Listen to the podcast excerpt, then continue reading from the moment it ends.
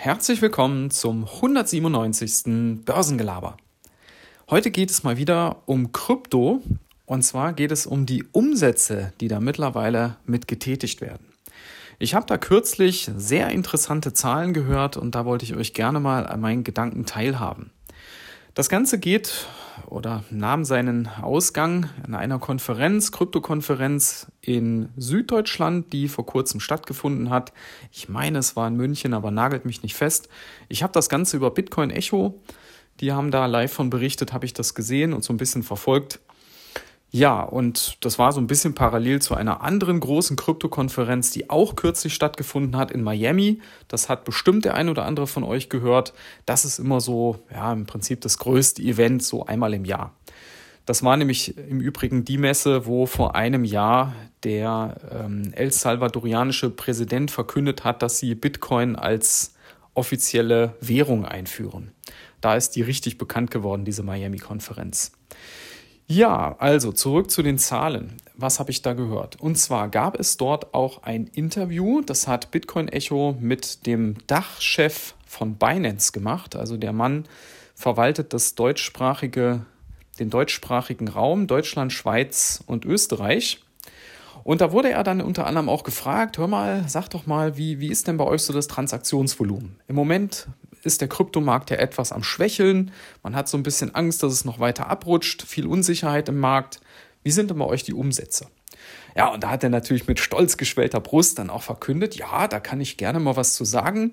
Also im Moment haben wir monatliche Umsätze, nur Dachregion ähm, bei Binance von knapp 100 Milliarden Euro.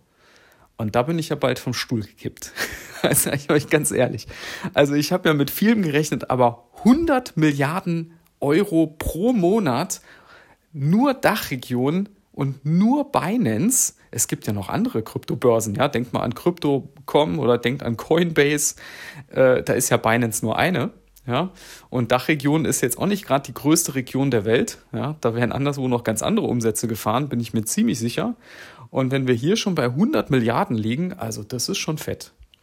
Ja, und um das Ganze nochmal so ein bisschen in Vergleich zu setzen, ich habe äh, mich mal erkundigt, wie die Zahlen an der Börse bei Aktien eigentlich so aussehen im Monat, was da so für Umsätze laufen.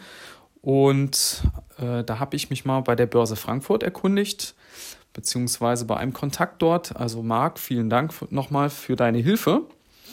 Und da kam nämlich raus, dass die Börse Frankfurt pro Monat zwischen drei bis fünf Milliarden Euro Umsatz macht.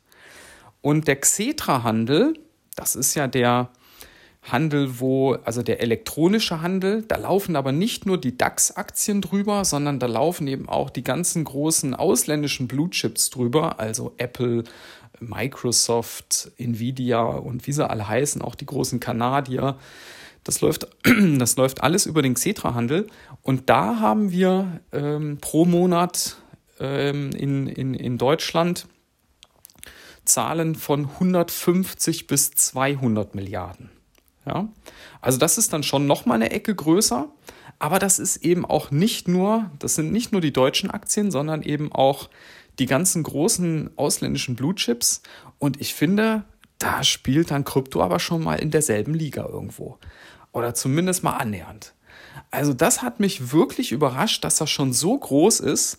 Und daran kann man noch mal ganz klar sehen, dass das bei den Investoren wirklich mittlerweile äh, diesen, diesen Nerd-Status, so nach dem Motto, da investieren ja nur so ein paar verrückte Kleinanleger drin, so ein paar verrückte Spekulanten, äh, da sind wir raus.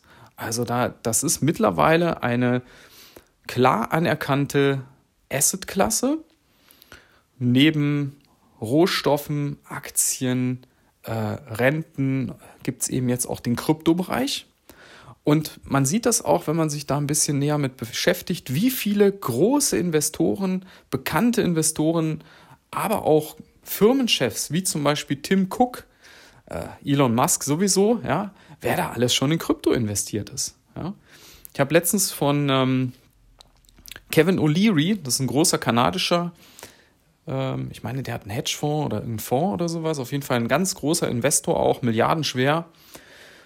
Und der hat das auch gesagt. Er hält auch äh, mit, seinem, mit seinem Fonds, hält der den Maximalanteil von 20% in Krypto. Der hat das gestreut über 32 verschiedene Werte. Natürlich die ganzen Bekannten dabei. Und das ist echt angekommen. Also das fand ich wirklich überraschend, dass das so viel ist. Klar, das wird nicht jeden Monat so viel sein, vielleicht ist es auch mal weniger, aber ich habe dann so gedacht, naja, lass das mal, weiß ich nicht, zweistellige, vielleicht dreistellige Millionenbeträge sein, ne? wenn ich jetzt so Dachregion höre und, und Binance und so. Aber dass das so viel ist, das ist schon eine Menge. Ja, das Ganze führt für mich einfach nur dazu, dass ich erst recht das Ganze für die, für die Zukunft positiv sehe von der Entwicklung her. Man muss dann natürlich immer aufpassen. Gerade bei den kleineren Coins ist es schwierig einzuschätzen, was da wirklich sich durchsetzt. Aber ich denke mal, die großen, die Dickschiffe, Bitcoin, Ethereum, die werden nicht von der Bildfläche verschwinden. In diesem Sinne bin ich sehr gespannt, wenn ihr dazu eine Meinung habt, wie ihr das einschätzt, was ihr davon denkt, ihr wisst ja, wo ihr mich findet. Und wie immer freue ich mich auch, wenn ihr mir ein paar Sternchen rüberschickt über Spotify oder iTunes, wenn ihr den Podcast regelmäßig hört und euch das Ganze auch gefällt. Das freut mich und das hilft uns auch, das Ganze ein bisschen bekannter noch zu machen. In diesem Sinne wünsche ich euch einen schönen Resttag und bis dann. Ciao.